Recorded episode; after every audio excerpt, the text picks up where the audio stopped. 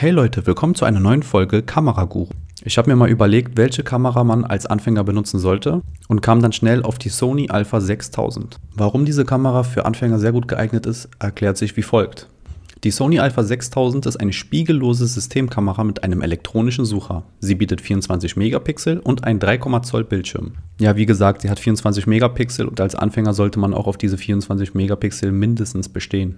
Das Gute an ihr ist, dass sich Videos in einer Full HD Auflösung bei einer maximalen Bildrate von 60 Bildern pro Sekunde aufnehmen lassen, was auch gut in der Nachbearbeitung ist, wenn man Slow Motion einsetzen möchte.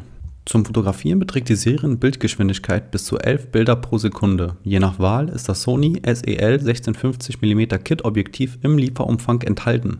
Ja, also ein sehr guter Pluspunkt bei der Kamera ist auch die Größe und das Gewicht. Und man kann das so sehen, im Vergleich zu einer Spiegelreflexkamera fällt als erstes die Größe der Kamera auf. Dazu trägt natürlich auch das sehr kompakte 16 zu 50 mm Objektiv bei. Diese Kombination kriegt man auch noch in eine größere Jackentasche, was man von einer DSLR im herkömmlichen Sinne mit Kit-Objektiv nicht behaupten kann. Und wie wir es schon vorhin gesagt hatten, die Kamera ist zudem natürlich auch ein ganzes Stück leichter als eine Spiegelreflexkamera. Sie wiegt mit Speicherkarte, mit Akku und Objektiv keine 450 Gramm. Besonders im Rucksack merkt man das zusätzliche Gewicht kaum. Also die Kamera ist wirklich der optimale Begleiter für zum Beispiel eine Wanderung. Anders als bei anderen Kameras hat diese Kamera ein Klappdisplay. Allerdings lässt sich das Display also nur nach oben und unten neigen, also nicht zur Seite kippen. So wie wir es eigentlich bei Canon-Kameras kennen. Bedeutet, wenn man halt im Querformat fotografiert, dann funktioniert das echt super, aber allerdings nicht im, nicht im Hochformat. Und das empfinde ich bei der Sony A6000 so als kleinen Nachteil. Aber abgesehen davon ist das Display ausreichend scharf und schnell genug. Aber wie bedient sich überhaupt die Kamera? Generell fand ich die Bedienung einfach, auch ohne das Handbuch zu lesen. Das ist auch wieder ein Pluspunkt.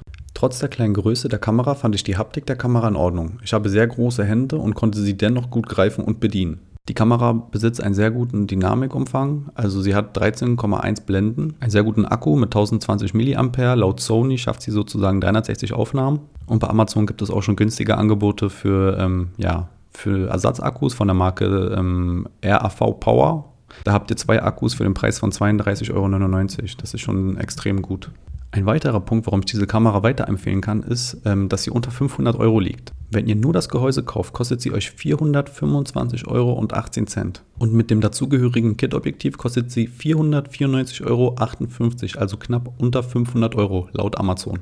Obwohl sie 2014 schon auf den Markt kam, ist sie dennoch eine sehr gute Einsteigerkamera für Anfänger. Bevor man sich eine 2000 Euro Kamera holt und noch immer noch nicht weiß, wie man diese überhaupt bedient, ist man mit der Sony A6000 auf, auf jeden Fall auf den richtigen Weg schon mal, um Fotografie oder Videografie zu erlernen. Falls ihr Anfänger seid und immer noch nicht wisst, welche Kamera ihr euch überhaupt kaufen sollt, guckt euch mal gerne die Sony Alpha 6000 an.